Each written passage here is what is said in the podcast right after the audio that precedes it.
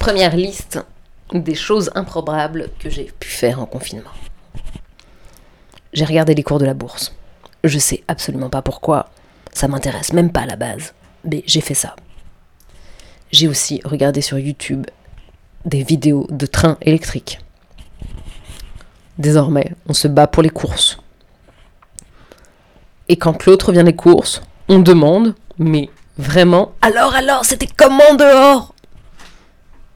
C'est comme d'habitude en fait. Mais on veut croire que c'était différent, je sais pas. Je me suis même dit que j'allais me mettre à la course à pied. Et puis non en fait, j'ai eu la flemme.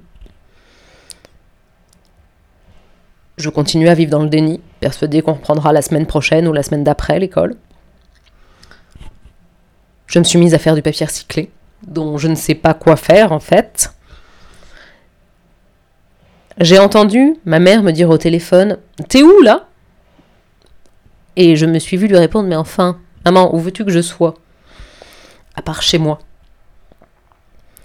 J'ai même regardé le prix de l'essence. Ça ne m'arrive jamais. Jamais. Et j'ai même profité de cette unique sortie en voiture pour rajouter de l'essence dans ma voiture.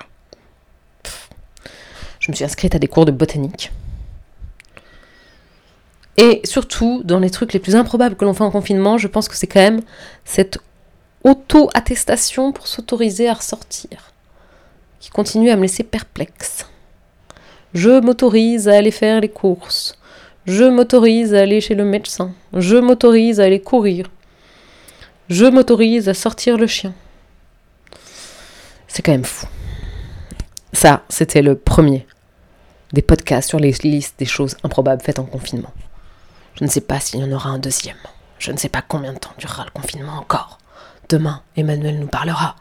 Mais que va-t-il dire? Que nous serons confinés jusqu'en 2055 Peut-être. Fort probable si on en croit mon chef.